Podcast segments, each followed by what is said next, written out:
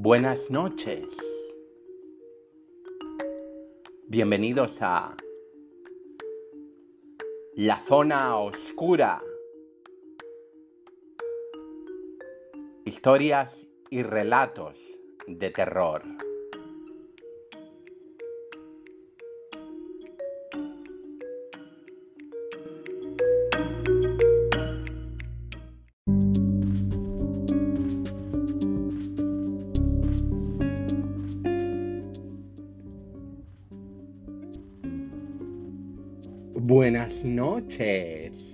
Mis queridos oyentes.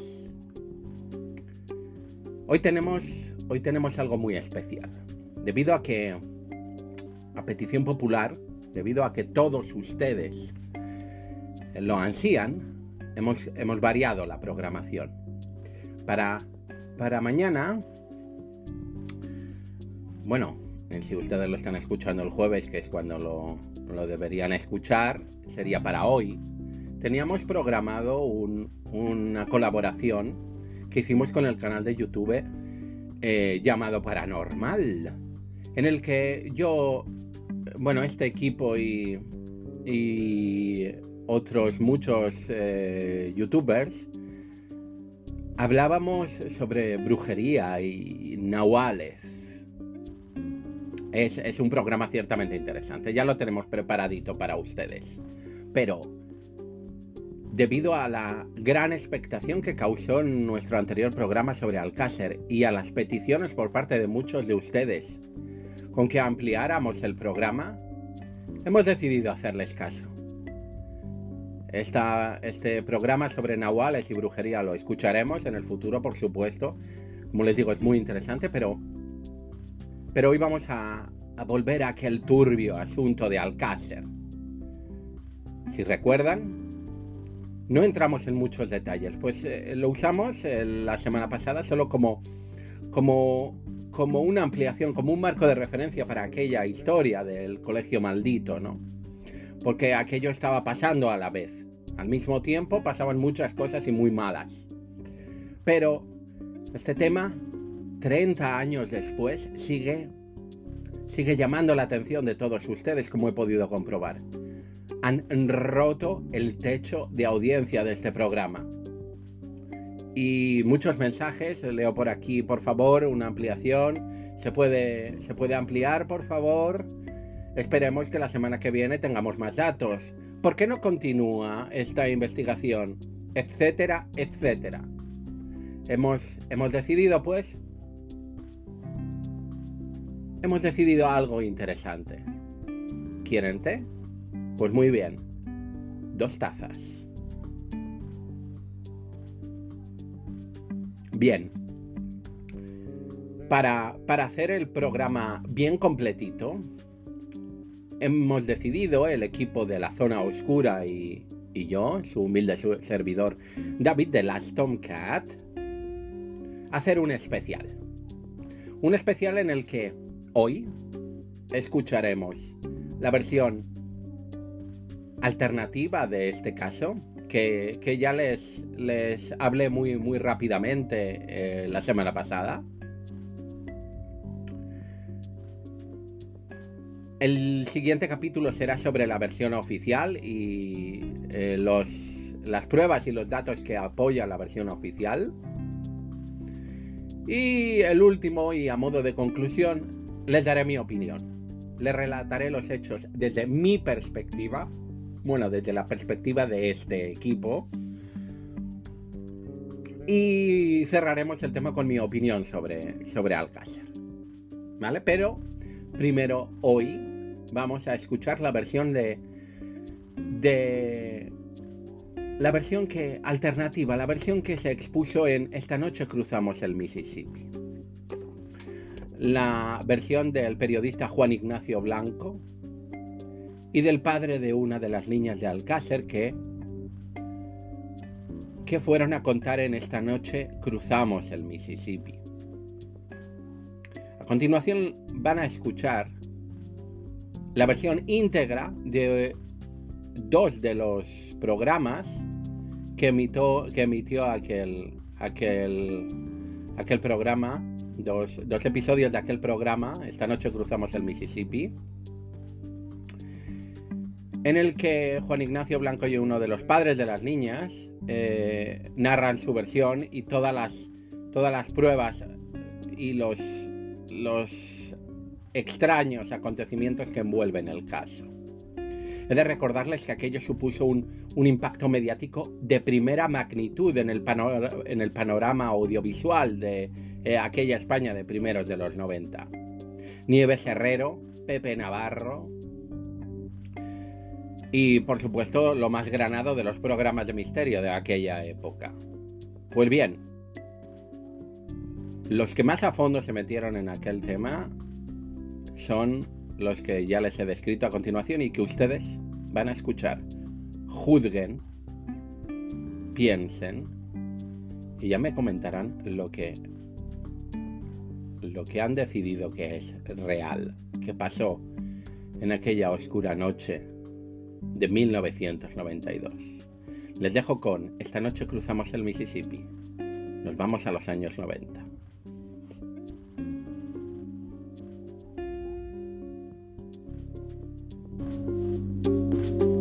antes de ser introducidos en las fosas donde fueron hallados e incluso que otras niñas pudieron ser enterradas también en esa misma fosa. Es posible que tengamos datos que evidencien el lugar exacto donde fueron asesinadas esas niñas, así como otros asuntos que les iremos mostrando. Fotografías que hasta ahora nadie ha visto.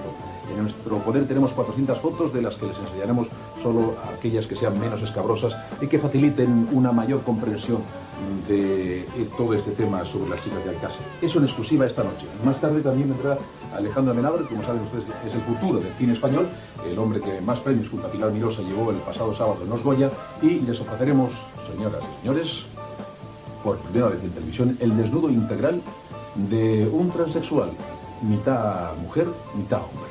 Eso esta García, buenas noches, bienvenido. Gracias. Eh, bienvenido. Eh, hoy hace cuatro años justamente que usted recibió la noticia de que sus hija, su hija y sus amigas habían aparecido. Y hoy vamos a hablarles de algunos asuntos totalmente novedosos sobre esta materia, sobre la materia de Alcácer. Em, después de dos meses de investigación, eh, Juan Ignacio Blanco y Fernando García han descubierto que las niñas fueron asesinadas en un lugar y enterradas en otro, por ejemplo. Que los asesinos colocaron en su fosa pruebas para inculpar a Anglés. Que oscuras tramas negras se han movilizado para taparlo todo. Que los servicios secretos han empezado a investigar qué pasó en Alcácer.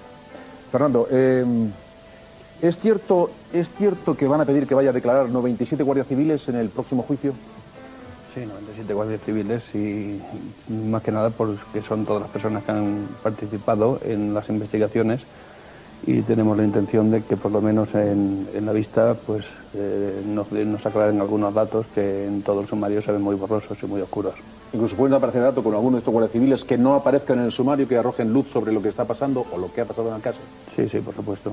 hay que pensar que cuando uno empieza a leer el sumario desde la primera hoja, pues eh, empieza a notar que hay una serie de contradicciones y de, y de oscurantismo en todo esto. Entonces, ya que todas estas instrucciones se han hecho tan mal, pues vamos a pedir que en la vista oral nos aclaren cosas. Sobre ese sumario vamos a hablar hoy porque hemos conseguido algunos datos realmente interesantes. Em, Fernando, ¿es cierto que usted ha solicitado que testifiquen en el juicio testigos como Anglés y el exministro eh, de Interior, señor Corcuera? Sí, claro. El ministro era quien entonces estaba al mando del, Ministerio del Interior, quien era responsable de las investigaciones y Andrés, bueno, pues eh, a ver si eh, de, una, de, una, forma u otra pues lo encuentran y lo traen, ya que dicen que ha sido el, el que ha hecho todo. Anglés es casi comprensible, pero un ministro... Bueno, a lo mejor también nos aclara algo. ¿Qué puede aclarar un, un ministro sobre lo que ocurrió en, en Alcácer? Porque si todo ministro de Interior o de Justicia que está en su mandato en el tiempo que ocurren crímenes tiene que ir a declarar, eh, creo que no habría, no tendrían que hacer otra cosa que eso. Pero bueno, creo que estamos hablando de, creo que estamos hablando de un caso muy especial que en su momento eh, se debía de haber cogido todo con pinzas y ha sido todo lo contrario. Eh, puedo decirte que hasta incluso antes de anoche estuvo, estuve hablando con unos señores policías que están haciendo dentro de, su, de una tesis que están realizando unos estudios de criminología, eh, han elegido el tema de Alcácer y me dijeron es que los profesores de la universidad nos han pedido que hagamos un trabajo sobre Alcácer para que sepamos cómo hay que hacer una investigación en cuanto a huellas y, y demás. Y le dije, bueno, pues precisamente en, el caso Alcácer, en el sumario, es todo lo contrario. Esta es la forma de cómo no hay que hacerlo. Vamos a introducirnos en ese sumario. Tenemos todo el sumario, como le decíamos, del caso Alcácer. También están en nuestro poder las fotos que les hicieron a las niñas cuando fueron halladas en eh, ese socavón que se hizo para enterrar sus cuerpos. Un eh, socavón que se realizó y parece que ser que para enterrarlas por segunda vez. Pero de eso hablaremos en su momento. Les vamos a hablar de todo ello, pero hagamos memoria antes de empezar en ese, en ese, en ese asunto. Vean estas imágenes. Era la noche del 27 de enero del 93. La Plaza Mayor de Alcácer ofrecía este dramático aspecto. Se acababa de hacer público que los cadáveres de Miriam, Toño y de Siré habían aparecido enterrados en un paraje cercano a la presa de Tous. La tragedia se había adueñado del pequeño pueblo valenciano. Tres familias habían quedado destrozadas. Los padres de Miriam nunca podrán olvidar esas imágenes grabadas en un vídeo familiar. Estas que están viendo ustedes, mírenla. Poco antes, son imágenes eh, grabadas poco antes de la desaparición de su hija. Y no parece ser ningún fill mío, me caga la sombra negra. Ninguno os parece mío. Y que no, que, que no se hubiera tenido yo. Ninguno os parece mío.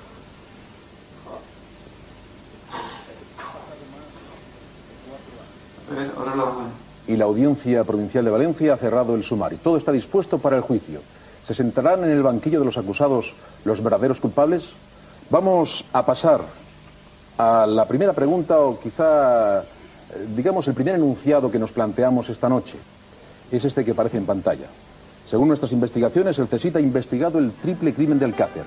¿Qué datos nos están ocultando o por qué el CSIT tiene interés en este asunto? Juan Ignacio, eh, tú tienes datos para decirnos por qué exactamente el CSIT está investigando un asunto que no es de su incumbencia en, principio, claro.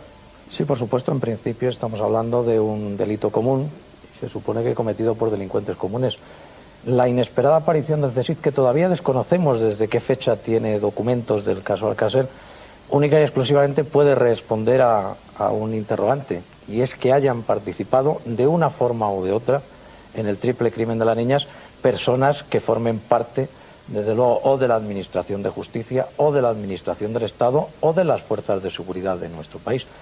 Desgraciadamente todavía no sabemos de cuál de estos tres grupos se trata, pero evidentemente y sin ningún tipo de lugar a dudas, alguno de estos tres grupos de personas tiene que tener miembros que están siendo investigados y desde luego con pruebas. ¿Pero hay pruebas contundentes de que el CSIC ha metido las narices ahí?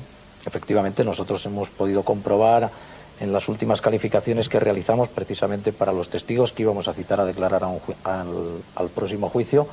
Hay una persona que es un militar al que nosotros citábamos a declarar y una vez que nosotros nos pusimos en contacto con su acuartelamiento para que nos facilitaran los datos a donde le teníamos que mandar la citación judicial, pues pudimos comprobar que en el expediente de esta persona había sido investigado por el CSID. Existían documentos con sello del CSID dentro de su expediente personal y había sido investigado por el CSID precisamente por unas declaraciones que él realizó ante la Guardia Civil por el triple crimen de Alcácer. Mm. Con lo cual, sin ningún tipo de duda, nuestro máximo organismo del espionaje militar está investigando al Alcácer. Lo que no sabemos es todavía quién.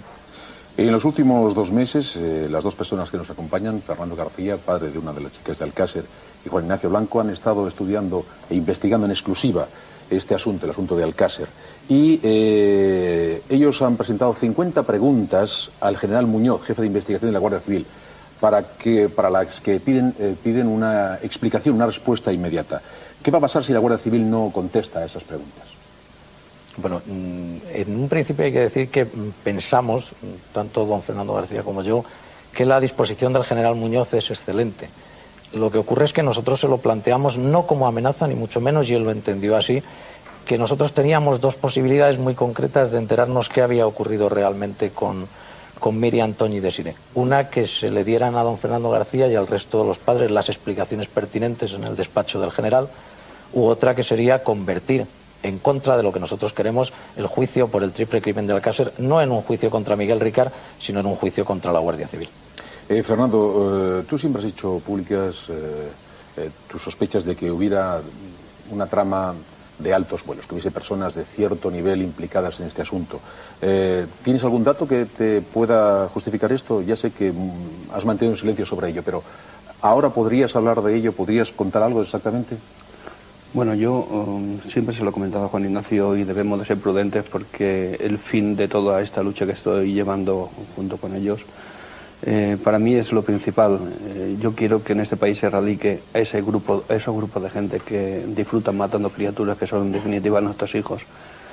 Y para ello lo más, eh, lo más, lo que pondera por encima de todo es que se llegue a ejecutar esto, esta, esta misión que llevamos encomendada, que sea una realidad, que nuestros hijos puedan estar tranquilos en la calle. Entonces pienso que debemos de ser prudentes antes de eh, romper ningún molde para que esto no ocurra. Yo eh, tengo en mi mente dos cosas principales y muy importantes. Primero, que se erradiquen estos asesinos, que si se les dejan sueltos cada vez más van a ser grupos más importantes y más numerosos. Y luego, que sirva de ejemplo el, esclarecimiento de este sumario que ocupa la muerte de mi hija Miriam y sus dos amigas Toña y Desire para que sea, sirva de ejemplo a todos aquellos que puedan ocultar o hacer de su capa un sallo en lo que es la justicia. Creo que el pueblo español tiene derecho y, necesita creer en la justicia y debe de ser esto un máximo exponente. Pero aparte de tus sospechas iniciales, ¿tienes nuevos datos sobre esas primeras sospechas que tenías?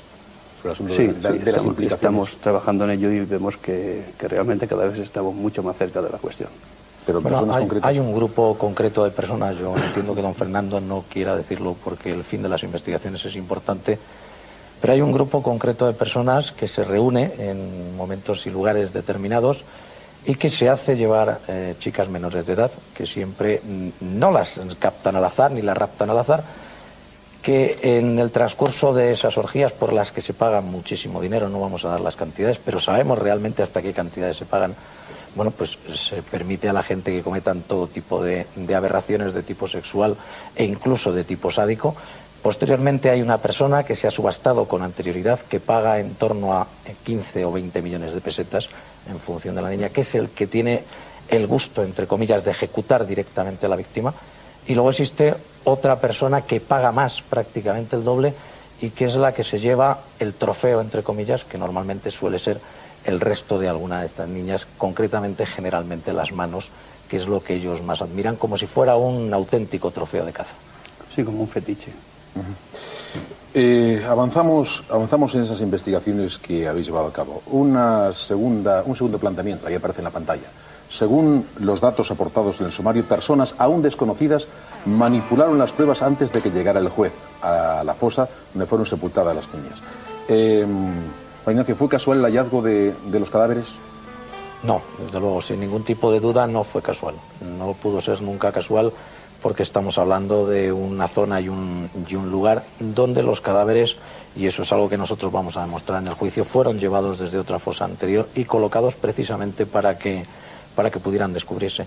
Y esto se hizo por, por una razón muy sencilla, que quizás a la gente le pueda resultar difícil de entender. Durante los 74 días que duró la búsqueda de las niñas, y gracias desde luego a la ingente obra de don Fernando García, que provocó la mayor búsqueda de un menor en, en la historia de, de, nuestro país, pues prácticamente toda la provincia de Valencia estaba tomada por miembros de las fuerzas de seguridad del Estado que desde luego en esos momentos estaban trabajando 24 horas al día, tenían removida toda la delincuencia de Valencia y probablemente podían haber llegado a tocar de alguna forma o acercarse a estos grupos que realmente se estaban investigando y las personas que forman parte de estos grupos, pues ante esa amenaza de que pudieran llegar a detenerles, pues lógicamente hicieron que estos cadáveres de alguna forma afloraran y provocar que alguien los descubriera para que pudieran salir a la luz. Como esa era nuestra sospecha, nada más abrir el sumario, lo primero que hizo don Fernando fue ir a buscar esas investigaciones de la Guardia Civil durante los 74 días que estuvieron desaparecidas las niñas. Y nuestra sorpresa enorme fue que no están. No existen en el sumario esas investigaciones se han reclamado por vía judicial en numerosas ocasiones, nos contestan constantemente que no. Es una ilegalidad manifiesta y sabemos quién las tiene, porque las tiene un teniente coronel de la Guardia Civil, el teniente coronel Carrascosa Carrascosa, que de hecho ha llegado a enseñarnos y a decirnos, mira, estas son, y ha abierto un cajón, pero lo ha vuelto a cerrar, y ahí están. Y la única excusa que dan para no aportar esas investigaciones al sumario es que se han investigado personas muy honradas y que no quieren que se conozcan esas investigaciones. Pero habéis tenido acceso al fin a las investigaciones de la Guardia Civil, a parte de ellas, fotos, fotos por ejemplo, y datos que hasta ahora no se conocían. Sí, pero no a ese núcleo de investigaciones importantes de esos 74 días. Afortunadamente sí hemos conseguido, bueno, ha conseguido don Fernando después de cuatro años. Esta es la primera vez que ha conseguido ver las fotos. Por ejemplo, de esta cómo foto, esta foto eh, ¿qué es? Empecemos ya un poco con la historia de las fotos y los nuevos datos que, Bueno, pues que habéis es- conseguido es- a partir de los cuales se desarrollan eh, nuevas teorías. Esta- Tengo que decirte, perdona, tengo que decirte una cosa y tengo que decirlo públicamente. Para tener acceso a estas fotografías, de las cuales esta noche vamos a mostrar algunas que eh, con toda sinceridad vamos a ser lo más delicados posible porque eh, yo entiendo que es est- esto es algo que duele mucho, ¿no? Y más a mí que soy el padre de Miriam. Eh, para acceder a estas fotos hemos tenido que robarlas. Hemos tenido que ir y robar para tener algo que en derecho nos pertenece y es todas en todas estas fotografías, todas estas partes del sumario que eh, debíamos de tener en derecho y poder analizar y investigar. Y ahora, pues, si quieres, podemos seguir con... Naturalmente no, no descifraremos ni, ni aclaremos de dónde vienen. Las fotos están aquí, eh, las hemos conseguido y es lo que les vamos a mostrar a ustedes. Juan Ignacio, ¿qué es lo que estamos viendo? Bueno, pues eso es exactamente tal y como está la zona donde aparecieron los cadáveres de las niñas antes de desenterrarlas. Según los dos colmeneros, debajo de esa maraña de, de hierbas secas, que ya están cortadas, es donde ellos dicen que vislumbran un, un reloj con unos huesos que Así creen estaba tapado esa- esa- así estaba tapada la fosa. Exactamente, esa es la foto tal y como la La foto tal como la hicieron antes de empezar a desenterrar antes de empezar a desenterrarlo. Los colmeneros eh, entre esas zarzas o entre esas ramas encontraron o vieron algo sospechoso, que era que era concretamente un reloj un grande plateado que asomaba de una muñeca y ellos pensaban que eran los huesos de una mano. Luego, como se demostraría, esta es la foto más mm, brutal de las que vamos a enseñar y es desgraciadamente no teníamos mm, ningún interés y don Fernando nos tiene que perdonar. Eso es lo que se veía. Contrariamente a lo que se pueda pensar, los dos huesos que se ven son el, el cúbito y el radio, los huesos del antebrazo, y la mano está al otro lado del, del reloj, puesto que está atada por la muñeca con la otra mano. Eso demostraría sin ningún tipo de dudas que alguien, no un animal, una persona, puesto que los huesos están limpios de cualquier mancha de roedura y además se ha comprobado y demostrado, metió la mano en la fosa, tiró y a la hora de arrancar intentando sacar una mano, como las manos estaban atadas en muñecas, se desprendió por esta zona. Sin embargo, lo que resulta más sorprendente es toda esta parte de carne del antebrazo que ha desaparecido. La excusa que mantienen es que la han comido los animales. Sin embargo, como se ve en la, en la parte desgraciadamente que queda abajo del muñón, el corte es completamente limpio y este trozo de carne que falta no lo ha desgarrado un animal, sino una persona humana con algún instrumento inciso cortante. Es decir, que en los, los rastros que hay no hay ningún tipo de indicio que haya pasado ningún animal por, por ahí. No, en absoluto. Además, si el animal hubiera llegado a desenterrar, hubiera quitado todos los ramajes que, como hemos visto en la foto anterior, estaban por Estaban encima. anterior, Y sin embargo, no se quitaron. El animal no podría haber podido acceder nunca. ¿Esta foto? Esto es como está curiosamente la, fo- la fosa una vez que ya se han levantado los cadáveres y se ha excavado. Como se ve, todo es una maraña de, de hierbas y vegetación y la zona que está limpia es la zona donde estaban todas esas hierbas secas que habían echado por encima para cubrirlo. Pero resulta difícil que una persona normal en un lugar que estamos hablando a 15 kilómetros del primer lugar civilizado para decir que vaya a tener que hacer de vientre, tenga que irse a una zona donde se va a arañar las piernas simplemente por pasar hacia ella, que es otro de los detalles que nosotros siempre hemos sospechado y mantenemos, que es por qué y cómo se descubrieron esos cadáveres. Sobre el colmenero hablaremos más tarde, porque parece que ha, ha declarado últimamente. Efectivamente, no se, le había prestado, no se le había pedido declaración en los últimos cuatro años, se le pidió declaración hace unos días, ¿no? Sí, no, nunca. Y ha no. hecho unas revelaciones realmente interesantes. Sí, yo creo que además son mm, francamente importantes para lo que va a ser la investigación y es otra de las nuevas ideas de don Fernando García que fue coger el sumario y decir por dónde empezamos y dice uno pues por el principio que es la respuesta lógica es decir vamos a ver qué declaran los que se lo encontraron que se supone que es los primeros que tienen que declarar y nuestra sorpresa fue enorme cuando vimos que nadie le había preguntado nunca ni nada a los colmeneros, ni siquiera preguntarle, oiga, ¿usted vio a alguien algún día ahí cavando esa fosa o enterrando a alguien? Puesto que los colmeneros son las dos únicas personas que suben a esa zona. De ellos hablaremos, pero vayamos por parte, eh, ahora esparciendo una serie de datos eh, que iremos esclareciendo a lo largo del programa. ¿Qué es eso? Bueno, esto es eh, la fosa. Mm, Arriba, envueltos en, en sábanas, están los, los tres cadáveres de Miriam, Antonio y de Sireu una vez que, que han salido. Y lo que sí me gustaría es que mm, mm, todos nuestros telespectadores prestaran atención en el color de esas tierras donde estaban enterrados. Sobre esa fosa es donde estaba la alfombra, una alfombra de 3 metros 40 de largo por 1,40 de ancho. Y en- enrollados dentro de esa alfombra estaban los tres cadáveres de las niñas completamente apilados. Ese es el final de- del desenterramiento de los cadáveres tal como estaba la fosa. Decía Juan Ignacio que es importante que se fijen en el color de la tierra porque es una tierra... eh, Es una tierra caliza, completamente caliza. Es importante ese dato para después Y contrastar. que se ve además que no está embarrado, es una tierra seca. Se ve perfectamente que no es un, un hoyo húmedo donde mm, haya barro. en- Insistimos que estas fotos son, están realizadas el mismo día en el que se extrajeron los cuerpos. Los cuerpos Sí. están allí al fondo de la fotografía. Como se verá, el sello mm, que tienen las fotografías es de la Dirección General de la Guardia Civil. ¿Qué vemos ahí? Bueno, este es otro de los, este es uno de los, de los cuerpos que salieron de la tumba, no vamos a decir cuál, como siempre.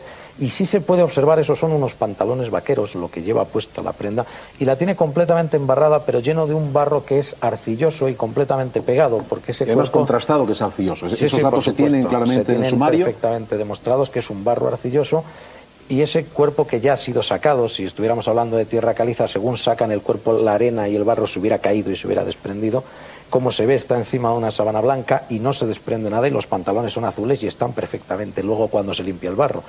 Con lo cual quiere decir que están completamente embarrados y sorprende mucho esa tierra de la fosa, como hemos dicho anteriormente. Siguiente foto. Eh, Bueno, es la misma. Hacia adelante, por favor, Fernando. Vayamos hacia, hacia la siguiente foto. Eso es, la siguiente. Para ir aportando datos. Y el siguiente, mm, aquí nos encontramos con tres de los, cuerpos que desgraciadamente ya han salido de la fosa. Y lo que hay en, medio, justo de, de dos de los cuerpos, es doblada y plegada la famosa alfombra, moqueta o tapiz, que mm, como siempre las fuerzas de seguridad del Estado mantenían que era una moqueta. Si se pudiera ver, pero ya se apreciará luego en otros detalles, se ve perfectamente que es una alfombra. Pero además podemos decir que no es la única alfombra que había en el interior de esa tumba. Lo que pasa es que esa es la única que, según la Guardia Civil, oficialmente existía. Pero hay otro dato también importante al respecto de esa alfombra y fue lo que le dijo el teniente coronel Carrascosa a don Fernando García de lo que habían hecho con esa alfombra, que yo creo que lo puede contar él porque se lo dijo con sus propias palabras. Sí, bueno, una de mis inquietudes que le hice saber al teniente coronel Antonio Carrascosa fue que quería ver esa alfombra, ya que había tanto dilema sobre ella, y me dijo que iba a intentar eh, buscarme la alfombra y que iba a intentar de ese trozo de 20 por 20 que se había cortado de la alfombra para analizar, cortarme un trozo. Y le dije yo que no, que yo quería ver alfombra eh, físicamente. Entonces, eh, su contestación en una entrevista posterior fue que había llegado un sargento a la, a la comandancia de Patrais, un sargento nuevo, y que había hecho limpieza y que había quemado la alfombra. Entonces ya la alfombra no existía. Esa fue la contestación que me dieron, junto con otras muchas, ¿no? Que Eso es habitual cuando se levantan unos cadáveres. no, eso no es habitual. No, lo primero que no es habitual es que la alfombra esté en el cuartel de la Guardia Civil, puesto que todos los objetos procedentes del hallazgo de un, de un cadáver de una, tienen que estar en el juzgado, que es lógicamente quien debe de conservar esos objetos y no la Guardia Civil. Nadie entiende qué hacía esa alfombra en el cuartel de la Guardia Civil y mucho menos que un sargento, sin encomendarse a Dios ni al diablo, coja la alfombra y la prenda fuego. Estos son algunos datos eh, con los que vamos a abrir una pequeña investigación. Ahora pormenorizaremos algunas de estas fotografías y a través de ellas se sacarán conclusiones. Conclusiones que dan una vuelta bastante importante a todo lo que sabemos sobre este asunto Alcácer. Eso será inmediatamente, en un instante. Muy bien, eh, habíamos hecho un- una amplia introducción sobre algunos datos importantísimos en el caso Alcácer. Vamos ya sobre ese eh, tercer planteamiento que nos hacemos en función de las fotos obtenidas y la última lectura sobre el sumario. De las fotos que se les han hecho a los cuerpos de las niñas, varios forenses coinciden en lo mismo. Las niñas estuvieron enterradas en otro lugar. Sus cadáveres fueron lavados para que no quedaran huellas. Em, hemos hablado de la alfombra. ¿Algo más que añadir de, aquella, de esa alfombra donde fueron envueltas y enterradas? Hombre, yo creo que podemos verla. Hay una serie de, fotografías y son muy importantes el sentido que aportan un, un dato revelador. Y es que la alfombra no tiene ni una sola gota de barro.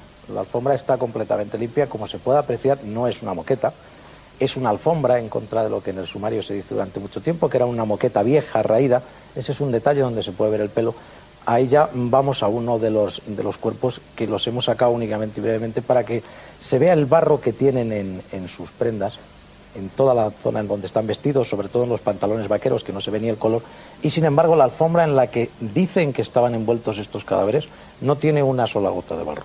Eso solamente tendría una única explicación, y es que esos cadáveres con ese barro, cuya tierra además no coincide con la de la zona, hubieran estado enterrados en otro sitio y ante la urgente necesidad, como comentábamos, de que aparecieran, se hubiera cambiado de enterramiento a los cadáveres y se hubieran introducido dentro de esa alfombra en esa fosa de tierra diferente. Eh, ¿Hay alguna zona próxima donde fueron hallados los cadáveres que pudiera darse ese tipo de tierra arcillosa?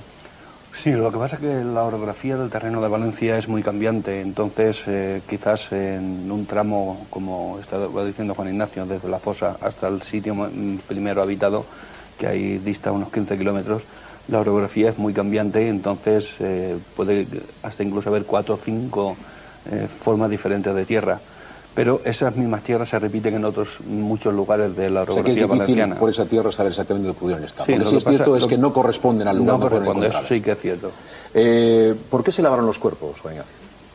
Bueno, los cuerpos se lavan en primer lugar para no dejar ningún tipo de, de huellas ni de pistas. Lo que más sorprendía el, perito de don Fernando García y del resto de los familiares de las niñas, el profesor Luis Frontela, al principio de aparecer los cadáveres dijo, esto es una investigación que tiene que ser francamente fácil porque hablamos de tres cadáveres que han sido manipulados, que han sido trasladados de sitio y que han sido enterrados, con lo cual hay innumerables posibilidades de que hayan quedado múltiples huellas, rastros y pistas.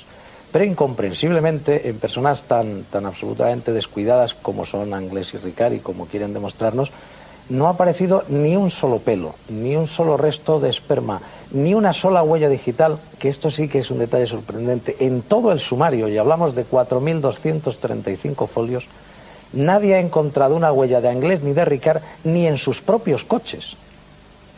No hay una huella digital. No sabemos. Mucho menos, evidentemente, un pelo y mucho menos un resto de esperma del cual sacar un ADN y haber podido comprobar efectivamente que han sido ellos. ¿Qué objetos se encontraron en el interior de la tumba?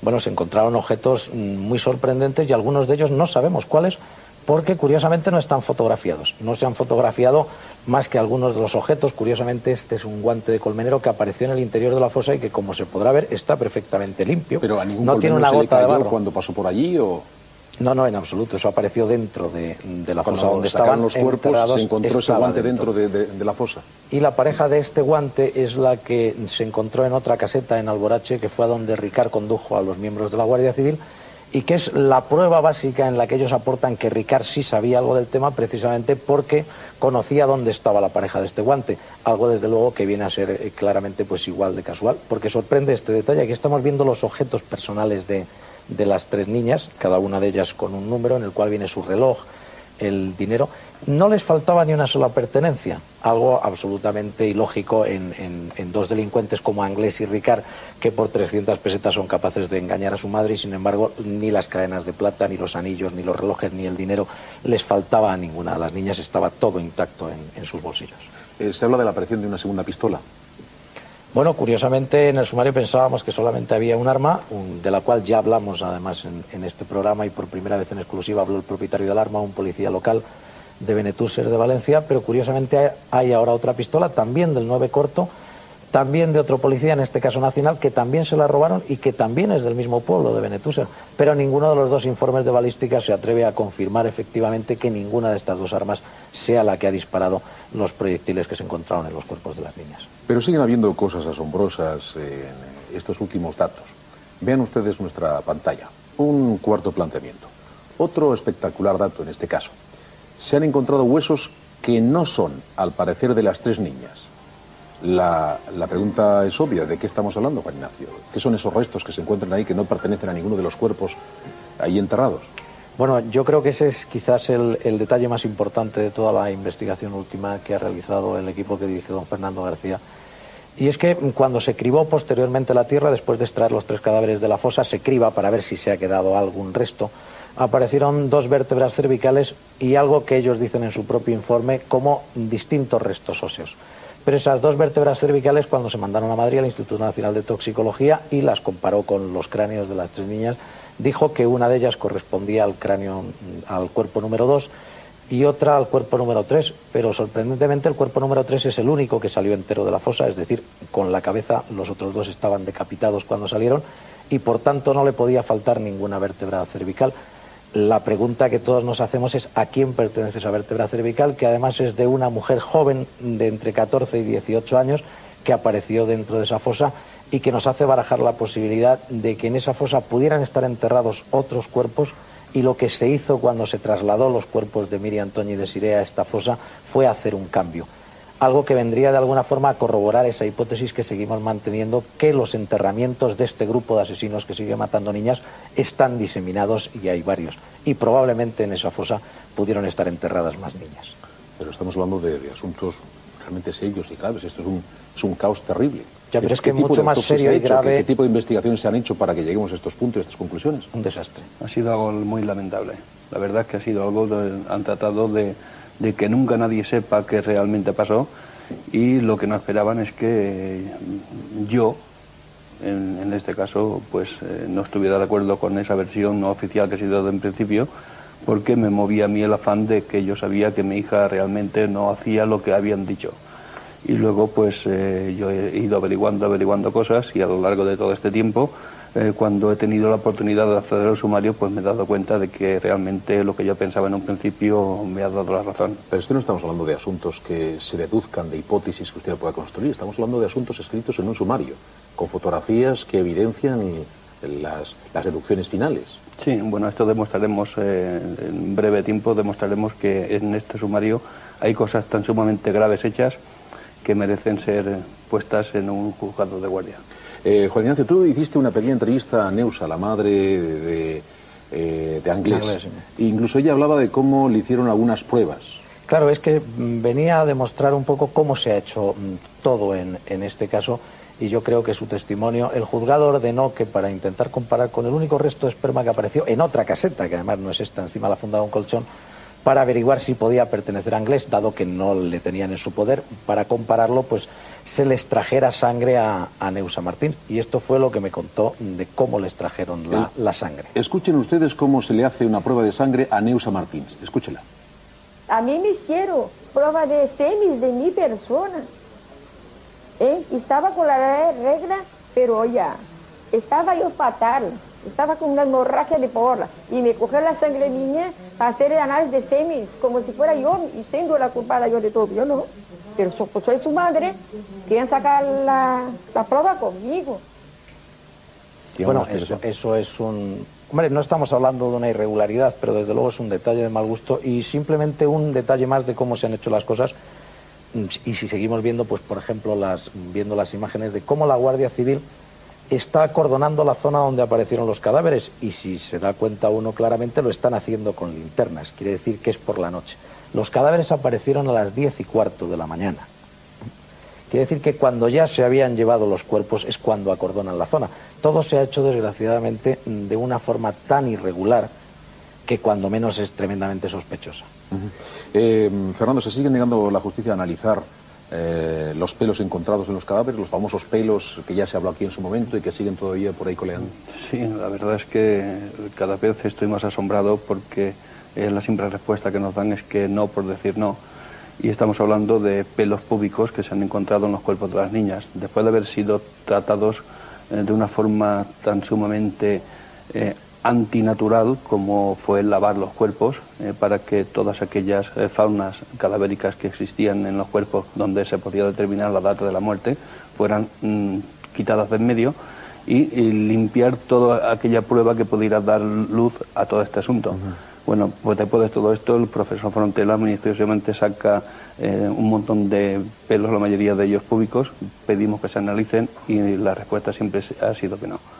Siempre, no ha habido nunca un motivo que nos hayan argumentado para que esto no se analice. Pero seguimos pidiéndolo y no nos cansaremos de pedirlo hasta conseguirlo. Eh, Hay otro detalle muy importante que es una de las cuestiones que, eh, que me ponen como traba. ¿eh? Primero se me dice, como ya sabrá mucha gente, que no se pueden analizar los pelos porque eh, primero se mandan los pelos a analizar, cuando los detecta el profesor Frontela, se mandan al Instituto de Toxicología de Madrid y como la Guardia Civil siempre manda una hoja diciendo la jueza manda una hoja de la Guardia Civil diciendo que se concrete a lo pedido por la Guardia Civil y en estos casos decía que s- se analizaran a ver si estos pelos correspondían a las víctimas o no. Entonces, al, analizar los vellos, eh, destruyen los bulbos y contestan que no. Que no pertenecen a que no pertenecen a la víctima. No, porque siempre existe esta hoja, que la jueza dice que se concreten los análisis a lo que pide la Guardia Civil. Y la Guardia Civil pide que si pertenecen o no a las víctimas. Con lo que no hacen otros análisis posteriores para ver a quienes pertenecen. Claro, cuando esto ocurre, que se destruyen los bulbos, lo único que nos queda es hacer la queratina de los pelos. Nosotros eh, pedimos que se analicen y nos dicen, nos argumentan que no se puede hacer en España porque no hay aparatos como para hacer esta gestión. Yo empiezo a averiguar y, me, y, me, y detecto que sí que se puede hacer en España y bueno, me dicen que en Santiago de Compostela se manda a Santiago de Compostela, pero solamente me permiten hacer uno, que es un pelo canoso, y eh, me argumentan que para hacer esta prueba hay que pagar 700.000 pesetas, eh, que son depositadas en el juzgado, para que se haga esta prueba. Se manda el B a la Universidad de Santiago de Compostela y el profesor Carracedo, con su equipo, a hacer la análisis de queratina. Luego, posteriormente, hablo con el profesor Carracedo para agradecerle el gesto que he tenido y me dice que no solamente que no ha ido ningún forense de Valencia, que era parte de los gastos que nos habían pedido, a Santiago de Compostela, sino que él había hecho la prueba totalmente gratis porque tenía ya un dinero de la Junta de Galicia para tales menesteres y que se ofrecía a hacer todas las pruebas pertinentes de todos los pelos que le mandásemos con, la, con el mismo costo cero. ¿Qué pasa con las 700.000 pesetas? Eso es lo que estoy preguntando yo también y es una de las cosas que eh, vamos a hacer. Vamos a presentar una denuncia pública para que eh, alguien tenga responsabilidades sobre esto. Son trabas, eso, trabas que se ponen. Eso es muy grave porque además el informe sobre esa cana lo firma una doctora valenciana que ni fue a Santiago de Compostela nunca. ¿Pero qué le dice el, profesor? ¿Qué, hace, ¿Qué informe pasa el profesor que realizó los estudios sobre esa cana? El profesor Carracedo me dice que no solamente no es que va ningún forense valenciano allí, sino que el vello se le es enviado por un mensajero y que lo recibe, hacer la, la prueba de queratina y manda los resultados a Valencia.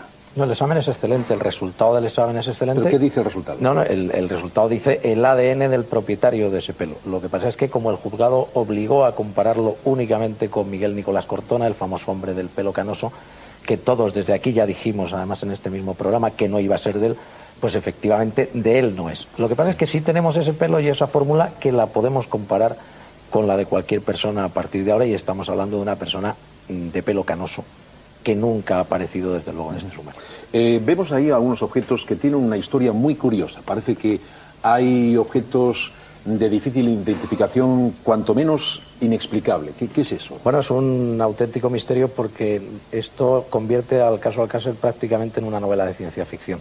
Cuando en el Instituto Anatómico Forense de Valencia se realiza la autopsia de las tres niñas, que lo realizan seis médicos forenses, entre ellos dos profesores de la Facultad de Medicina, eh, se extraen una serie de objetos y curiosamente se extrae lo que ellos dicen textualmente un objeto de la vagina de uno de los cadáveres y un objeto similar del estómago de otro de ellos. El objeto, cuando se manda a analizar, es lo que están viendo los telespectadores. Eso es después de haberse lógicamente partido y diluido en, en numerosas eh, bueno, pues, eh, aspectos físicos y químicos y lo más sorprendente es que el Instituto Nacional de Toxicología les dice a estos profesores que han realizado la autopsia que no es ningún objeto, que no sean tan brutos, que es desde luego una sustancia, pero que no saben qué sustancia es. Es imposible saber exactamente de qué está compuesta esa sustancia que estamos viendo ahí.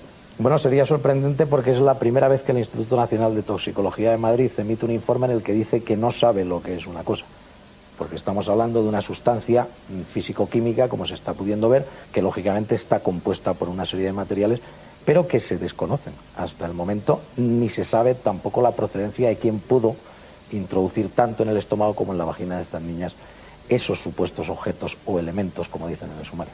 Esos elementos inexplicables eh, y no identificables no acaban solo en lo que han visto ustedes en pantalla. También hay otra fotografía. Vean ustedes esto. ¿Esto qué es, bueno, estos son dos piedras mm, aproximadamente de un tamaño entre 11 y 12 milímetros, tienen cada una de tamaño, y aparecen incrustadas en el interior del cráneo de una de las niñas cuando estos cráneos son abiertos en el Instituto Nacional de Toxicología.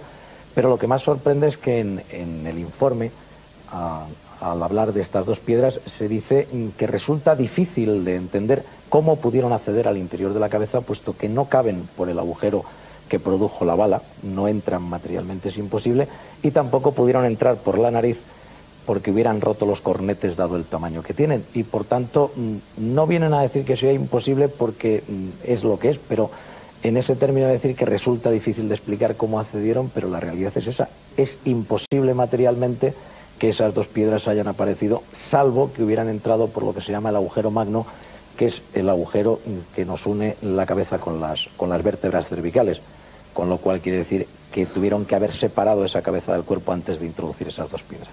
Seguimos sobre otro asunto. Vean ustedes lo que les proponemos en la pantalla. Según el sumario, hay indicios más que suficientes para pensar que alguien colocó sobre la tumba de las niñas otros objetos para inculpar precisamente a una persona, Antonio Anglés.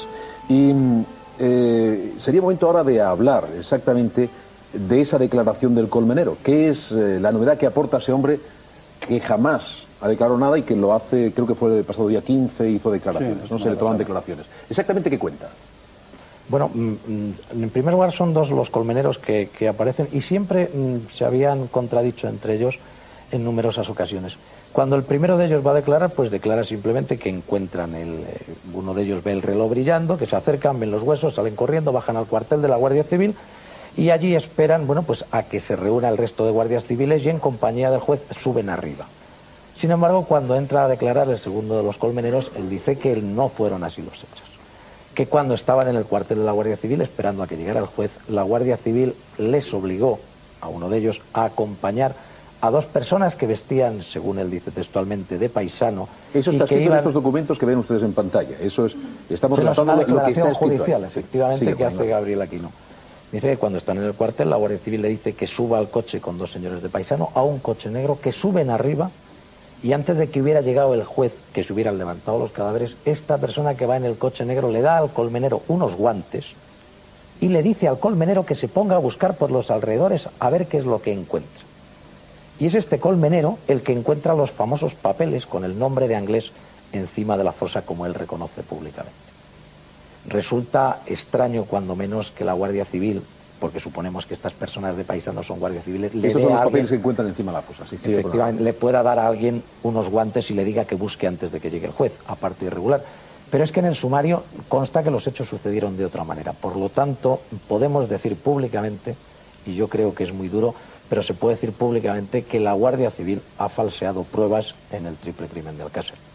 Y lo digo, mm, desde luego, con todas las responsabilidades que yo pudiera llevarme consigo porque la demostración clara es efectivamente esa. ¿Quién era esa persona que subió en un coche negro antes de que llegara el juez y que tocó todo antes de que llegara el juez? ¿El colmenero ha dado algún dato? ¿Ha dicho algo del coche? ¿Qué tipo de coche era? ¿Coche oficial? ¿Un coche hay, normal? Hay unas descripciones, pero los que tienen que saberlo, y es a quien la juez tiene que tomar declaración ahora, es a los mandos de ese cuartel de la Guardia Civil que le dijeron al colmenero que supiera con ellos. ¿Pero por qué no se le tomó anteriormente declaración a este hombre?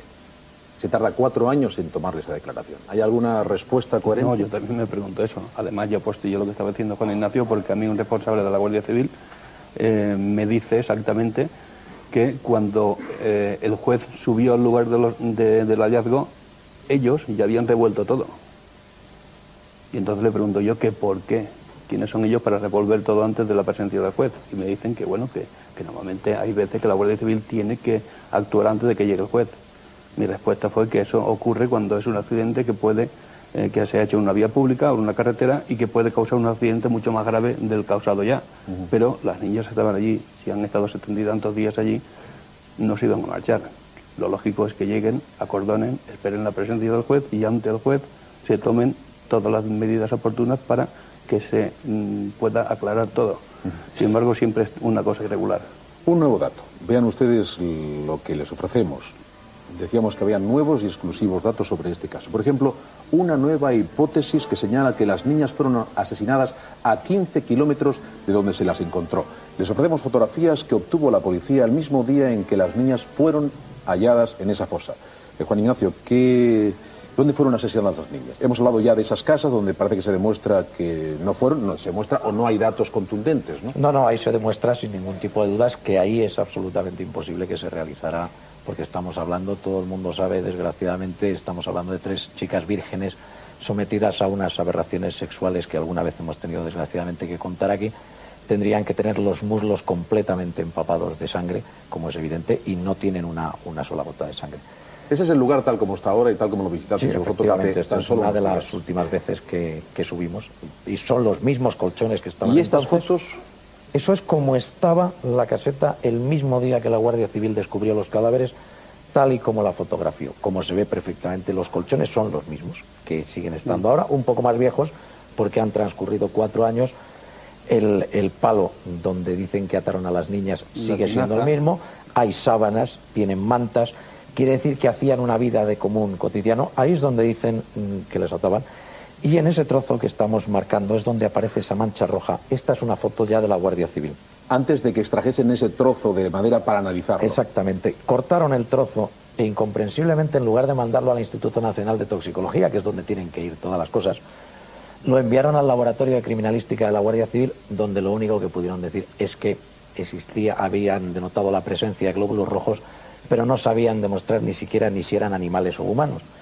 Y curiosamente la cuerda que aparece al- alrededor es una cuerda que está quemada en su extremo, una cuerda excesivamente débil para haber mantenido atadas a las niñas, pero que además fue uno de los múltiples objetos que don Fernando García y yo tuvimos la oportunidad de recoger de ese lugar del crimen cuatro años después porque la Guardia Civil ni se lo había llevado. Luego, ¿cuál es la hipótesis que, que se baraja ahora, en función de los datos que se tienen? Bueno, mm, la hipótesis, y yo comprendo que a lo mejor es un poco fuerte, la Guardia Civil yo sé que está investigando, el CSIC está investigando, y se está investigando men- concretamente la trama que dirige una persona que yo tengo que dar algún dato porque evidentemente es así, que fue exgobernador civil de, de Alicante, en la cual hay altos mandos del Ministerio del Interior implicados y nosotros nos consta, y hay que dejarlo muy claro, mm, que en primer lugar respetamos al cuerpo de la Guardia Civil por encima de todo. Sabemos que el 99% de los miembros de la Guardia Civil trabajan espléndida y fenomenalmente, pero han contado desgraciadamente todo ese grupo de asesinos que han estado instalados en el poder durante bastantes años, con la colaboración, no sabemos si de forma voluntaria o no, de miembros de la Guardia Civil, para que esto de alguna forma pues quedara en el más oscuro de los silencios. Hay que decir que esas son conclusiones a las que llegas tú después de, haber, Efectivamente, sí, en nombre propio y personal. después de haber investigado y haber visto exactamente todo. Lo que pasa es que tenemos el, conven- el conocimiento, no solo el convencimiento, sino el conocimiento de que a esas personas se les está investigando ahora mismo.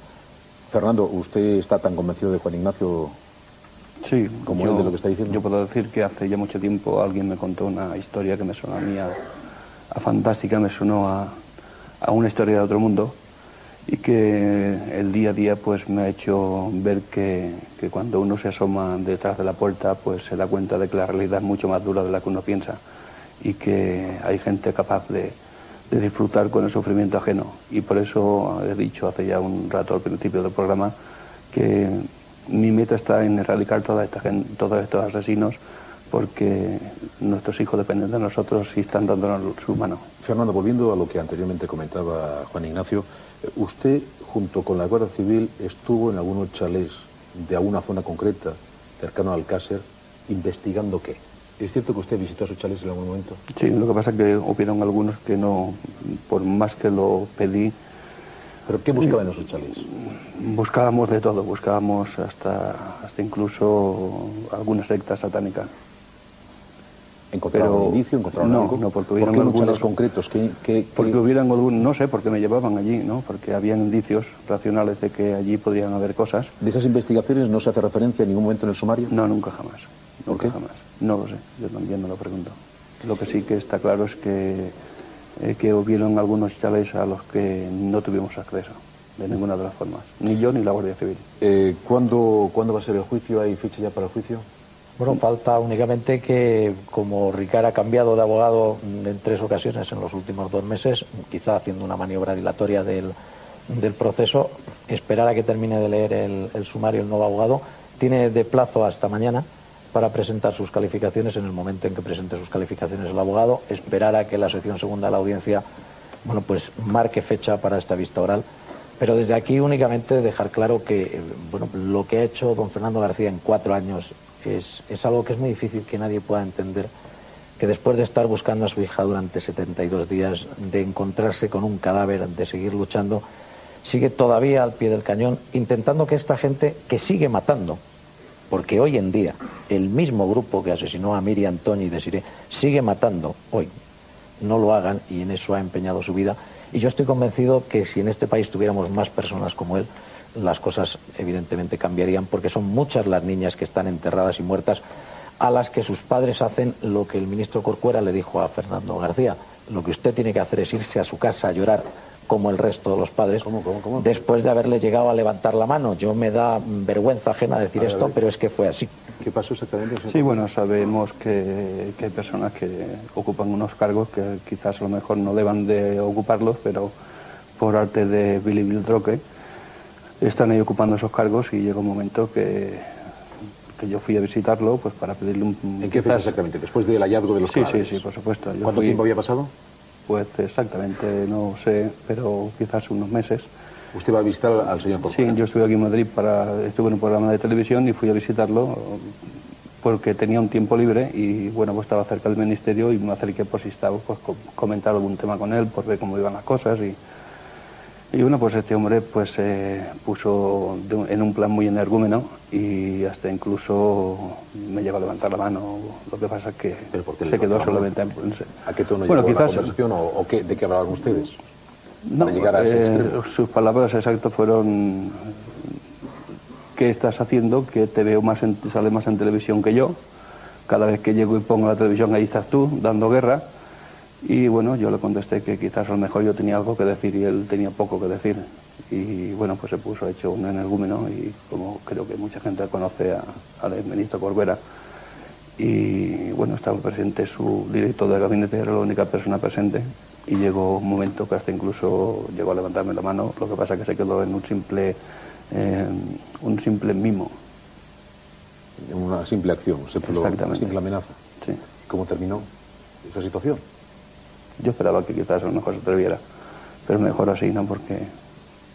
Pues el compañero le invitaba a usted que se quedase quieto y se callase. Sí, sí, claro, por supuesto. No, no, textualmente la frase, y eso la conozco, fue lo que usted tiene que hacer es irse a casa a llorar como el resto de los padres. Eso no es cierto.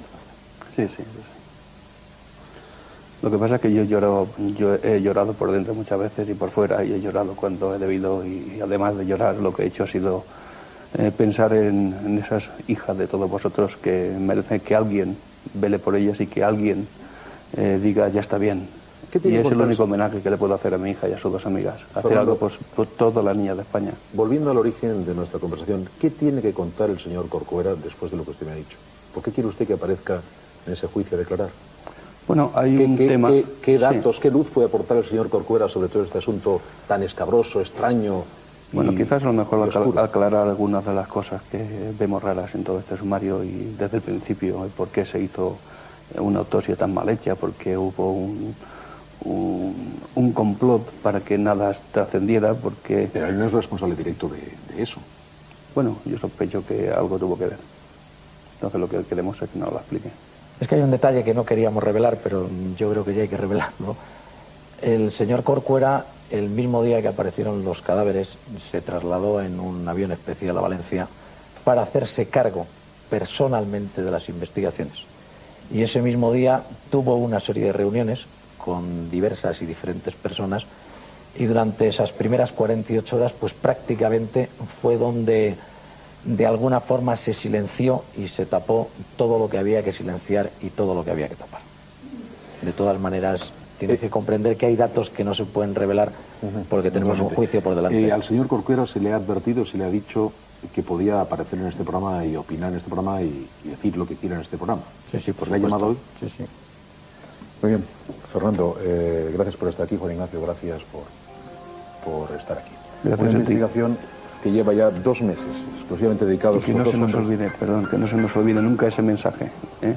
Hay que procurar que esto nos concierne a todos, que todos formamos parte de esto y que nuestros hijos dependen de nosotros, de lo que nosotros seamos capaces de hacer. Y ellos merecen la pena. Eran algunos de los nuevos datos que el sumario de Alcácer, un sumario que persigue la prensa y que hemos tenido en exclusiva. Una investigación a fondo, en este caso, que están llevando a cabo Fernando García, padre de una de las chicas, y Juan Ignacio Blanco.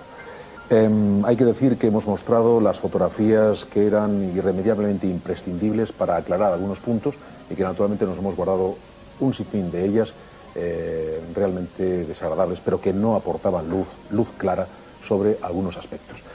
Eh, sin duda habrá mucho que hablar sobre este partido. Gracias y, enhorabuena por ese trabajo. Gracias. Fuerte aplauso para Fernando García.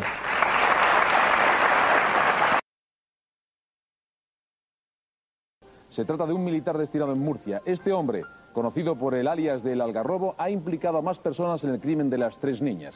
Además, les vamos a mostrar la segunda alfombra en la que los asesinos envolvieron los cuerpos. Una alfombra que, según la Guardia Civil, nunca existió.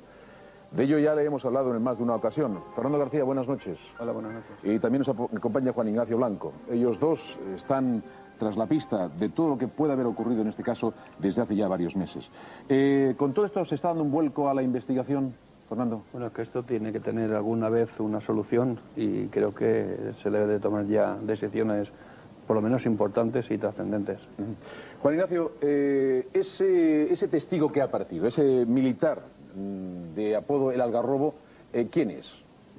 Bueno, la verdad es que ha aparecido para otros medios de comunicación. Nosotros ya teníamos conocimiento de su existencia hace bastantes meses porque se dirigió directamente a don Fernando García y a mí para hacernos precisamente las revelaciones que ahora ha hecho públicas. Lo que pasa es que nosotros pensamos que el momento de hacer esas declaraciones era en la vista oral, estaba citado como testigo, como están citados como testigos por parte de la acusación particular, para que declaren todas las personas que él cita, pero indiscutiblemente aporta un dato nuevo y es que alguien, 48 horas después de desaparecer las niñas, sabía que estaban ya muertas, que se habían descuartizado parte de sus cadáveres y que estaban 48 horas después de desaparecer, de desaparecer las niñas.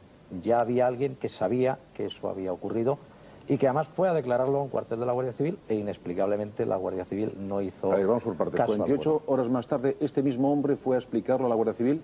Sí, fue llevado por cinco personas para que lo contara ante la Guardia ¿Se Civil. le contó a la Guardia Civil? Exactamente. 48 horas más tarde de que desapareciesen las niñas. ¿Y eso jamás apareció en el sumario? No, no, no, no existe en el sumario ninguna de las declaraciones de las cinco personas que hicieron declaración en el cuartel de la Guardia Civil, ni han aparecido las tres prendas de ropa interior que ellos entregaron en el cuartel de la Guardia Civil. De cualquier forma, siempre habíamos hablado eh, de una primera investigación que jamás apareció, que creo que tú me comentabas que alguien te enseñó en un cajón. Eso, esas declaraciones no pudieran estar en, en esa primera investigación que se hizo y que no se sabe exactamente dónde pudiera estar. Pensamos que sí, que probablemente esté en esos cajones, que el teniente coronel Carrascosa es donde ha guardado esas diligencias que tendrían que estar en el sumario, pero desconocemos, desgraciadamente, cuál es el contenido de esas diligencias, ni si están ahí. O sea, eh, 48 horas más tarde, alguien ya sabía lo que había pasado con las niñas. Sí, además es una historia tremendamente rocambolesca. ¿Se sabía dónde estaban enterradas incluso? Sí. 48 horas más tarde. Efectivamente, y ahora dentro de un momento lo vamos a ver en imágenes. Y esa persona condujo a cinco personas hasta donde estaban enterradas las niñas, se le dijo a la Guardia Civil y como ha ocurrido tantas veces en el caso Alcácer, pues prácticamente no se hizo caso alguno a este detalle. Así es como, como lo están escuchando ustedes. Según la nueva declaración de este militar, 48 horas después de la desaparición de las niñas, algunos conocidos de Antonio Anglés le comentaron que Miriam, Tony y Desiré estaban enterrados junto a este chalet que ven ustedes ahí. Un chalet abandonado en la urbanización Sierra del Mar, en Picasen, un lugar al que se accede a través de un canal de riego. Este que en un instante van a ver ustedes, siguen siendo imágenes del chalet, y este es el canal de riego. Y este canal conduce hasta un camino que lleva a una gran nave abandonada, la que están viendo, que en otro tiempo fue un taller de reparación de maquinaria pesada. Eh, Fernando, vosotros habéis estado en esos parajes buscando, ¿no? Sí, hemos estado por allí buscando. Y bueno, eh, yo siempre he pretendido que llamar primero a las puertas de la gente que debe de resolver este asunto, como son los ministerios, y bueno, después de, de cuatro años y haberme paseado por el despacho de un presidente de gobierno, de varios ministros, y de los responsables que deben, que son los responsables de la Guardia Civil que deben de solucionar esto, pues parece que a estas alturas aún no tenemos nadie que nos dé respuesta. Fernando, eh, ese chalet, eh, recuerdo que fue el lunes cuando estuvimos aquí la última vez, Sí, eh, me estabas comentando que durante ese tiempo en que las niñas no aparecían, tú estuviste con la, la Guardia Civil buscando en algunos chalés. ¿Eso es cierto? estuvimos en este estuvisteis... Eh, la verdad no recuerdo yo en aquellos días porque fueron tantísimos que no puedo precisar eh, si en este estuve. El caso es que ahí llevan los indicios. Eh, Juan Ignacio Blanco y Fernando García han seguido la ruta que siguió ese militar aquella noche. Vean estas imágenes. En el interior de la nave había señales de disparos de armas de fuego sobre las paredes y botes colocados en hilera para practicar el tiro. Incluso hemos encontrado casquillos de proyectiles del calibre 38 especial y este que ven es el chalet donde, según el militar, ocurrió el crimen de las niñas. La casa de dos plantas está abandonada. Su interior aparece revuelto y las cerraduras exteriores han sido forzadas. No hay señales de que haya, haya sido habitado en mucho tiempo. El militar añade que las niñas fueron inhumadas en estos campos que están viendo que rodean la casa, cuya tierra es prácticamente similar a la que apareció pegada a la ropa, como ven, que vestían los cadáveres. El testigo dice que fue que fue el, a contarlo todo a la Guardia Civil, pero que ésta no investigó. Sus declaraciones no aparecen, como decíamos, en el sumario. Em, ¿Quiénes acompañaron al Algarrobo cuando, cuando él fue a investigar esa zona? Bueno, en primer lugar, la persona que, dijo que había los cuerpos, mm, le vamos a llamar Padilla por no desvelar los nombres y que el resto de los medios les atosiguen. Esta persona con una cierta deficiencia mental, apareció en la discoteca Color, a la misma a la que se dirigían las niñas, y comentó a varios de los allí presentes que había visto un espectáculo horrible, que sabía dónde estaban los cuerpos, que las niñas estaban muertas, que todo estaba lleno de sangre y que tenían que ir a verlo. Nadie le hizo caso, pero al finalizar la sesión de la discoteca, dos vigilantes jurados de esa discoteca, el propio propietario de la discoteca Color, junto con un ex guardia civil que fue expulsado del cuerpo precisamente por una afición desmedida por los menores de edad, acompañaron a esta persona, en compañía de otra que no vamos a decir, a que les dijera dónde estaban esas niñas y dónde estaban esos cadáveres y esa sangre. Conforme se iban acercando al lugar, pues este tal Padilla cada vez iba teniendo más miedo, decía, no vayáis, esto es horrible, esto es espeluznante, yo no quiero ni acercarme. Y alguien con un poco de sentido común dijo, antes de ir a ver los cadáveres, vamos directamente al cuartel de la Guardia Civil y venimos con la Guardia Civil. Y al ir a ver a la Guardia Civil, el tal Padilla, él les dijo que mm, iba a negarlo todo ante la Guardia Civil y cuando llegó allí lo negó todo. Sin embargo, las cinco personas que le acompañaban dijeron que esto era totalmente cierto, prestaron declaración ante la Guardia Civil y les dijeron dónde tenían que ir. Sin embargo, ni la Guardia Civil se dirigió nunca a las inmediaciones de este chale, ni nadie volvió, que nosotros sepamos, a investigar este tema. Esa es la situación. Sin embargo, lo más extraño de este caso es que el que actualmente es el ayudante del teniente coronel Carrascosa, uno de los mandos de la UCO, que decían que no se había creído nadie esto, dos meses después de esta declaración en el cuartel, mandó a un sargento, concretamente al sargento Kini, el sargento Kini de la Unidad Central Operativa de la Guardia Civil, para que investigara esta situación in situ en Picassent y sabemos que la Guardia Civil ha estado investigándolo durante cierto tiempo. Lo que no sabemos es qué es lo que han hecho porque, como decimos, esas diligencias no constan en el sumario. ¿Ha sido todo en secreto? Efectivamente. Eh, ¿Esas personas sabían quiénes habían sido los que habían cometido esa atrocidad? Yo creo que no sabían concretamente quiénes. Lo que sí conocían era quiénes habían sido las personas que les habían facilitado las chicas a ese grupo de, personas importantes de dinero, como hemos comentado en otras ocasiones, que fueron los que cometieron las aberraciones. Pero el rapto de las niñas y el enterramiento de las niñas lo realizaron delincuentes comunes, que es quienes han utilizado siempre para realizar este trabajo sucio. Vayamos por partes. Les, vamos a hablar de la segunda alfombra. Recuerdan que siempre se ha hablado aquí y siempre se ha escrito sobre esa segunda alfombra, que al parecer envolvía el cuerpo de las niñas. Escuchen lo que dice la persona que desenterró los cuerpos de las tres niñas. La alfombra esa que envolvía los, los cuerpos, ¿usted recuerda alguna característica, el color, algo? Pues era azul. Yo creo que era azul, pero además, y era muy grande, además fuerte y de, calidad. Se veía una alfombra de calidad. Muy bien, se habla de una alfombra azul. En las imágenes que veíamos el día anterior eh, veíamos una alfombra de otro color, pero investigando se han encontrado otros detalles. Eh, vamos a por ello. Primero hablemos de esa, esa alfombra que era la que parece que envolvía los cuerpos. Vamos a, ver, vamos a verla y vamos explicando. Juan Ignacio va explicando. Esta es oficialmente la única alfombra que aparece en Que fue quemada porque estorbaba. Sí, bueno, eso al menos es lo que nos han dicho oficialmente, que se ha prendido fuego. Como vemos, es una alfombra de color pardo, mm, amarillento, que no tiene nada que ver con el color azul y que, vuelvo a repetir, está absolutamente limpia e impoluta, no tiene una gota de barro, se puede ver en el borde de la izquierda concretamente y sin embargo los cuerpos están llenos de barro. Efectivamente, porque lo vamos a comprobar ahora cómo desgraciadamente los, las ropas que vestían los cadáveres e incluso las partes limpias de estos cuerpos aparecen completamente manchadas de barro rojo. Esa es la alfombra oficial, que como se ve no es azul, que es la alfombra azul que dice el colmenero que es la que envolvía los cuerpos y nadie mejor que él puesto que los sacó. Aquí se puede ver perfectamente el doblado de, de la alfombra cómo está limpia y aquí desgraciadamente el cuerpo de una de las niñas cuyos pantalones vaqueros son naranjas prácticamente del barro que tiene pegado envuelto en esa alfombra que no tiene barro. Entonces nosotros hemos buscado durante muchísimo tiempo esa alfombra azul que decían que eran la que habían sacado Y revolviendo entre el material gráfico que hemos conseguido, resulta que sí aparece esa alfombra azul. Y es la que nosotros vamos a poder contemplar ahora. Va- Vamos a contemplar esa alfombra que aparece, aparece de una forma casi muy, muy accidental. Sí, la verdad es que so- todos nos llevamos una verdadera sorpresa cuando la vimos porque Vamos a ver, ahí está. Vean ustedes lo que hemos... Explícalo tú, Juan Ignacio, Bueno, que has yo- estudiado yo- detenidamente y con lupa esa, esa fotografía. La foto es francamente espeluznante, pero esos son los tres cadáveres de Miriam, Toño y Desiré, una vez que se han retirado los matojos secos que había por encima y la arena que había encima. Como vemos, O sea, únicamente se ve... lo- esa es la fotografía que hace la policía cuando lo encuentra una vez ha retirado los matojos y vemos exactamente cómo estaban eh, dispuestas en la fosa. Exactamente, ahí están los tres cadáveres formando un amasijo completo del que únicamente destaca esa mano con el izquierda. reloj y los dos huesos del antebrazo, que como se ve es absolutamente imposible que se hubieran desprendido del resto del cuerpo por acción de un animal que hubiera tirado puesto que hubiera dejado huellas. Mm. Y eso se ve además por la sombra que tiene el amasijo entero por debajo, que ha sido colocado todo el amasijo entero, que es el que ha venido en esa alfombra morada.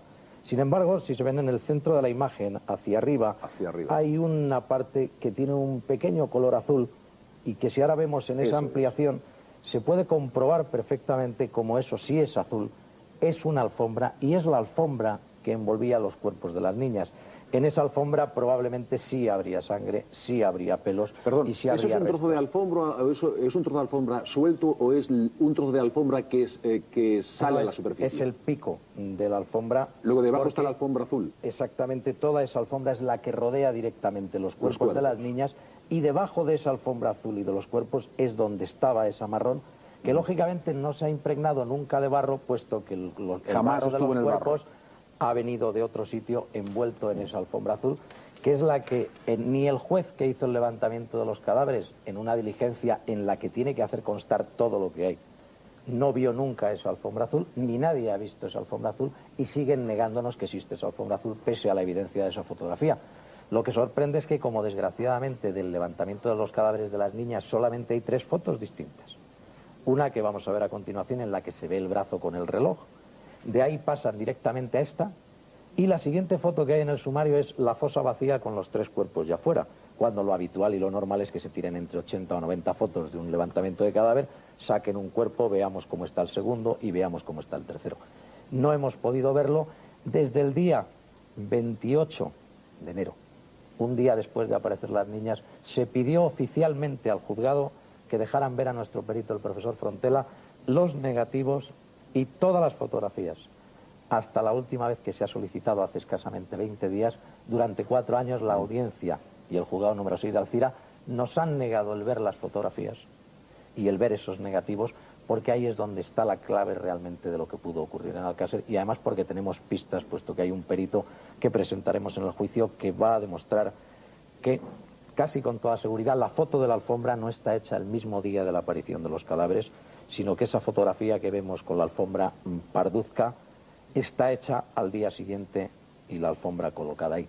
Yo sé que esto es tremendamente grave, pero desgraciadamente cuando a alguien durante cuatro años le niegan el poder visionar unos negativos con la importancia y la trascendencia que tengan este tema, sin darnos nunca ni una sola razón, yo creo que tenemos todo el derecho del mundo a dudar. Es decir, eh, estás diciendo, Juan Ignacio, que eh, después del día que se encuentran los cadáveres, se planea, se planifica una estrategia, una forma distinta de presentar el hallazgo de los cadáveres. Efectivamente. Y se preparan fotografías como si fuese un estudio cualquiera, con los cuerpos, con las mantas, etcétera. Yo ¿Estamos hablando no, de eso, yo, Fernando? yo no es que si, si nos fijamos de, de la fotografía primera que es el, el amasijo de los cuerpos de las niñas, en la siguiente fotografía ya están los tres cuerpos en superficie, en cada uno en su sudario. En medio no hay ninguna otra fotografía que se pueda ver. La tienen muy guardadita, muy a, buen recaudo para que nadie pueda meter las narices. Y eso no es por una simple, un simple capricho, eso es No, porque lo- tienen miedo. Lo hemos solicitado, vamos, los abogados de don Fernando García lo han solicitado en 18 ocasiones diferentes al juzgado número 6 de Alcira a lo largo de cuatro años. No es que pidamos que nos las den, únicamente se ha pedido que esos negativos de todas las fotos que se tiraron se pusieran a disposición del profesor Frontela, que es la persona a la que Fernando ha encomendado el que sea su perito en el juicio, y en la dependencia que el juzgado considere oportuno, el profesor Frontela se desplaza y los mira. Lo único que queremos saber es que la única forma de comprobar que una foto está tirada después de otra es comprobar el negativo porque la secuencia no se puede falsear. Ahora, si uno saca la primera foto desde el cadáver número 3 y la segunda foto del cadáver número 1, dices, aquí no se han hecho las fotos conforme se han sacado. Y desgraciadamente de lo que estamos hablando, el otro, lunes acusamos públicamente a la Guardia Civil de, de manipular pruebas y yo creo que sin ningún tipo de dudas, y yo soy una persona que no me gusta aseverar nada si no tengo la razón al 100%, se puede no solamente acusar de, de en un momento determinado manipular pruebas, sino de falsear pruebas. Yo, tengo, yo quisiera decir algo al hilo de lo que ha dicho Juan Ignacio, y es que nunca me cansaré de dar las gracias a todos aquellos guardias civiles, guardias civiles de a pie, que estuvieron conmigo 24 horas buscando a mi hija, que cuando dejaban su turno dejaban el uniforme en casa y venían con mucho entusiasmo a ayudarme a buscar a mi hija. Esto nunca jamás me cansaré de, de decirlo porque creo que es, es lógico y además es de, bien nacido el ser agradecido. No solamente los, los guardias civiles, sino los municipales y toda la gente que colaboró. Lo que ocurre es que dentro de la Guardia Civil, como en todos sitios, hay gente que mm, deforma la verdad o tiene cosas que esconder por favores o por alguna otra cosa. Y estos no son guardias civiles de los de a pie. Todos los guardias civiles que hicieron aquel trabajo conmigo día a día eh, siguen haciéndolo cada día en todos los lugares de nuestra geografía. Y eso es lo que tenemos que seguir agradeciéndole a esta gente.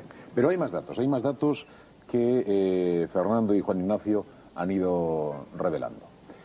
Los colmeneros afirman ahora ante el juez que las fotos tomadas por la Guardia Civil que aparecen en el sumario y que nosotros tenemos en exclusiva no coinciden con lo que ellos vieron en la tumba, algo que ya nos había adelantado aquí la persona que desenterró eh, los cadáveres. Escuchen.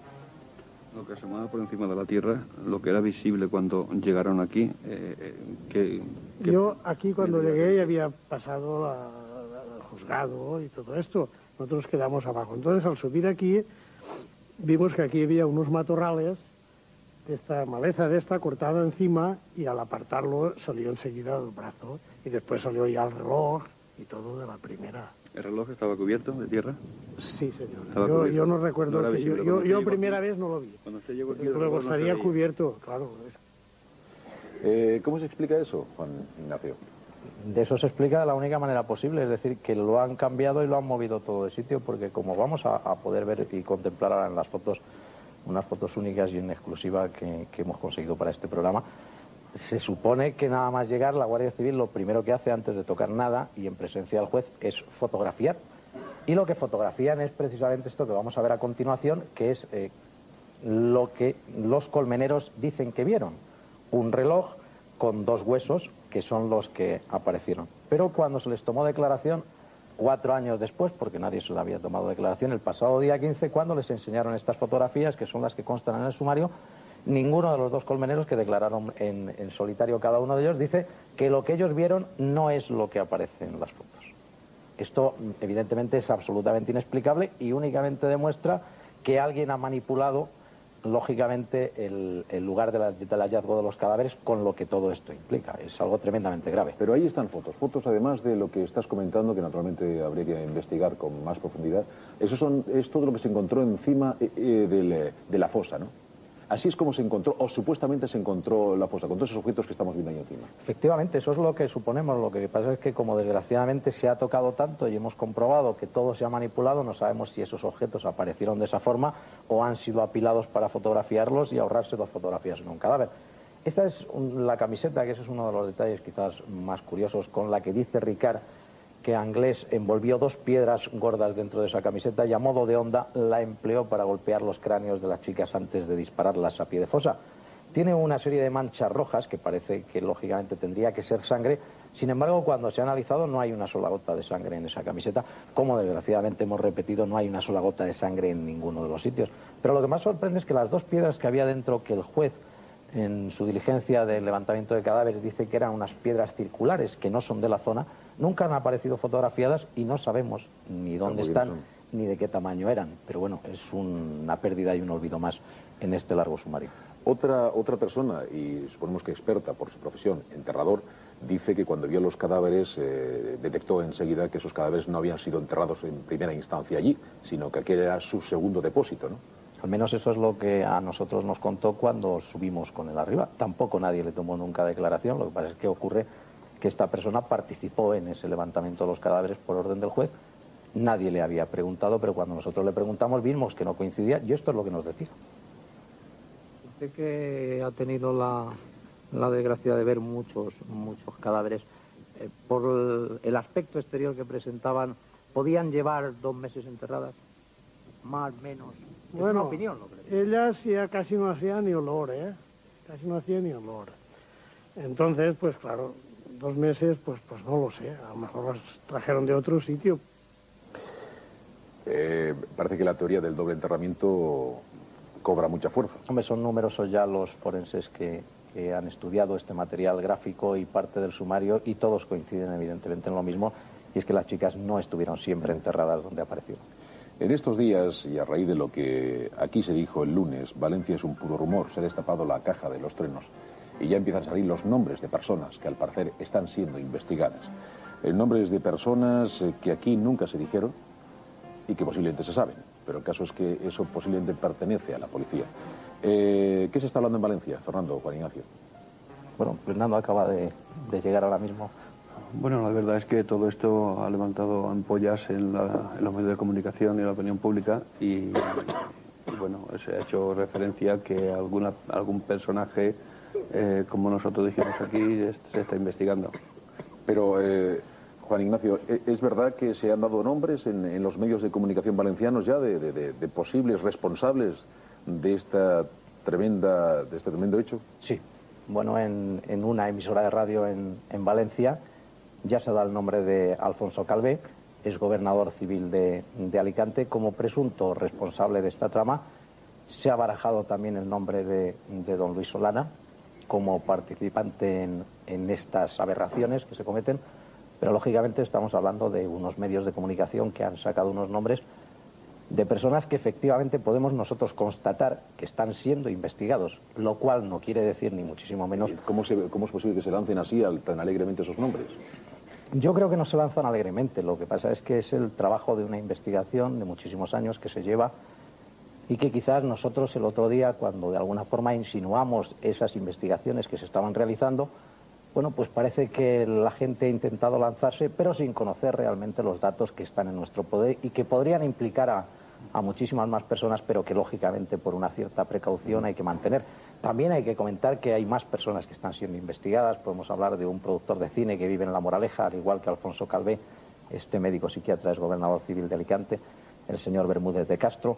Se habla también de don Francisco Laína, que fue entonces secretario de Estado para la Seguridad del Estado. Estamos hablando de personas muy importantes con altos cargos políticos y estamos hablando de personas con un poder económico grande que están siendo investigadas en estos mismos momentos, no solo por las fuerzas de seguridad, sino también por los servicios de espionaje del ejército como es el, el CSIC. Y eso es una realidad incontestable y desde luego totalmente constatable. Lo que lógicamente no nos atrevemos nadie en un momento tan delicado como este es a aventurar cuál es el resultado de esas investigaciones, pero que lógicamente además conducirían a personas que incluso podrían estar por encima de estos nombres que estamos comentando con la gravedad que ello conlleva. Mm, Fernando, eh, usted tiene, tú tienes una anécdota eh, referida a uno de los nombres que hemos citado. ¿no? Sí, bueno, yo te puedo decir que hace ya pues más de tres años y medio llegó una serie de gente, una serie de gente que ya conocía en los quehaceres de algunas de estas personas y me contó pues una historia de qué hacían, ¿no? Que me contó que las, sospechas que yo tenía ellos me las refrendaban porque sabían de que, estaba- de que yo estaba hablando. Entonces me, me cuentan una historia la cual sinceramente tengo que decir que me pareció de otro planeta, ¿no? Me pareció algo que no puede ocurrir a nuestro alrededor. Pero desgraciadamente eh, yo había pagado un precio muy alto y estaba dispuesto a que si esto fuera verdad, había que destaparlo y había que erradicar a estos asesinos.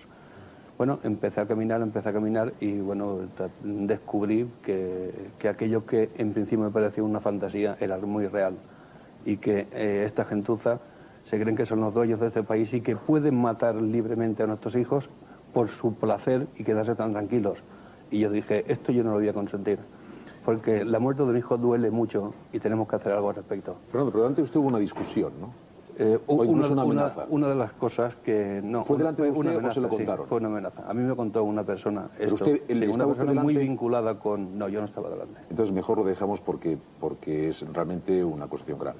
Sí, bueno, pero Usted no eh, después de, de eso. todo lo que yo he indagado a mi alrededor, no me cabe la menor duda. Cuéntela entonces. Bueno, creo que ya alguna vez hemos apuntado esta historia. Eh, hubo a este preciso personaje, Alfonso Calvé, era, así, creo que era siguiente de la policía, y el jefe de la policía aquí en Madrid le dijo que lo iba a meter en pero lo dijo públicamente delante de toda la gente, que lo iba a meter en la cárcel porque sabía lo que estaba haciendo y era un asesino. Y no sé cómo se las apañó este hombre, y ahora sí que me lo sé, que lo mandaron de gobernador a Alicante, para que nadie le pudiera poner las manos encima, y siguieron haciendo de las suyas. Eh, Hay, que hacer mención a, algunos detalles de personas muy importantes que yo creo que están todavía a tiempo, sinceramente, de, dar explicaciones públicas.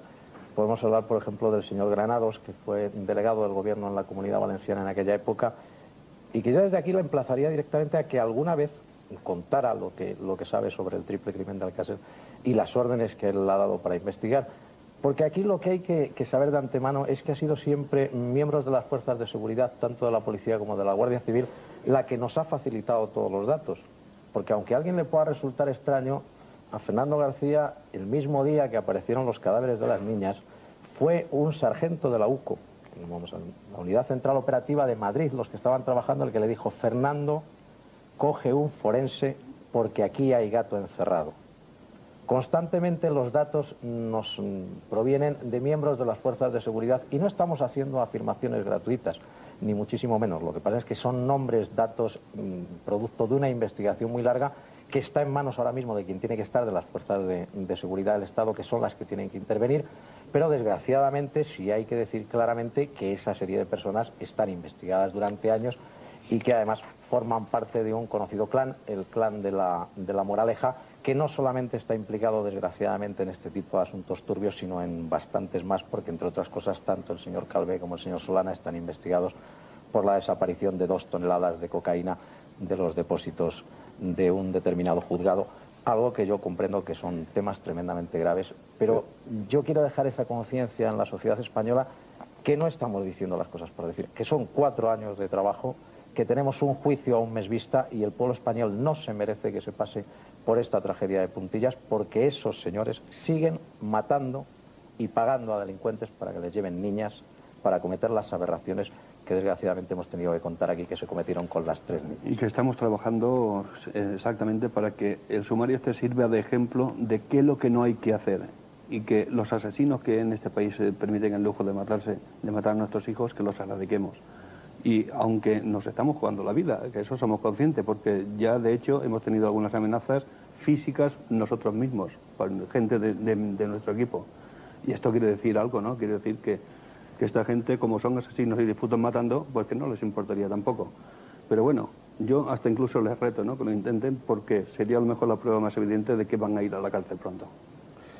Eh, gracias por estar aquí. Eh, sin duda hay más datos que estáis eh, contrastando y de los que podemos Ah, dar. si me permites, Pepe, yo quisiera, porque mucha gente trata de Sí, ayudarme Hay y que me decir que dice... desde el pasado lunes, de- desde hace tiempo, son muchas las llamadas que nos llegan hasta nosotros con la intención de, de ayudar a Fernando García en su investigación, en su pelea por encontrar justicia sobre el caso de su. Sí, entonces, como decía, hay gente que me, me asalta en la que me dice, "Oye, nos gustaría ayudarte de alguna forma, entonces quizás a lo mejor la forma más fácil que tenemos... discúlpame porque no sé si es legal que eso lo podamos hacer así directamente, lo consultamos y, Me y haremos lo que sea correcto. conveniente Sí, sí, yo, en ese momento. ¿de yo a lo mejor otra cosa soy capaz de decir, pero esto es que me, me cuesta mucho decirlo. Está De bien. acuerdo, Fernando. Mm, Permíteme que es que ahora mismo no recuerdo si podemos hacerlo o no podemos hacerlo, pero lo consultamos inmediatamente y lo podemos hacer. Fernando, gracias por estar aquí, Juan Ignacio. Seguimos hablando sobre este asunto.